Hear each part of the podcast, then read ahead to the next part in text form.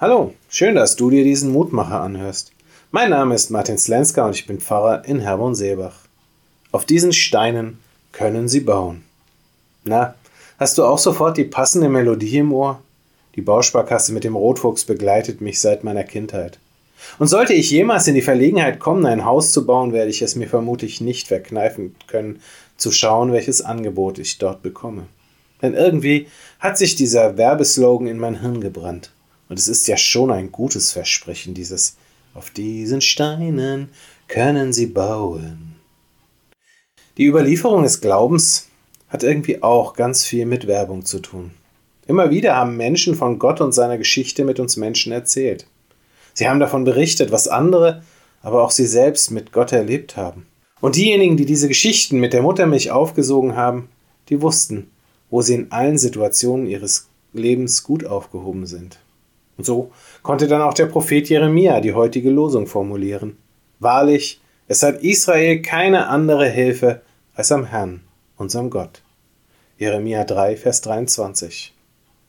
Jeremia hält diesen Werbespruch all den Versprechen der anderen Gottheiten entgegen und erinnert damit daran, dass die Geschichte Israels ganz eng mit dem wunderbaren Handeln Gottes in Verbindung steht. Denn ohne Gottes Berufung des Erzvaters Abraham, ohne sein Eingreifen in Ägypten, ohne das Geschenk des gelobten Landes, gäbe es das Volk gar nicht. Und auch heute gilt der Werbespruch noch, denn ohne Gottes Menschwerdung in Jesus Christus, ohne Kreuz und Auferstehung gäbe es die Welt, wie wir sie kennen, nicht.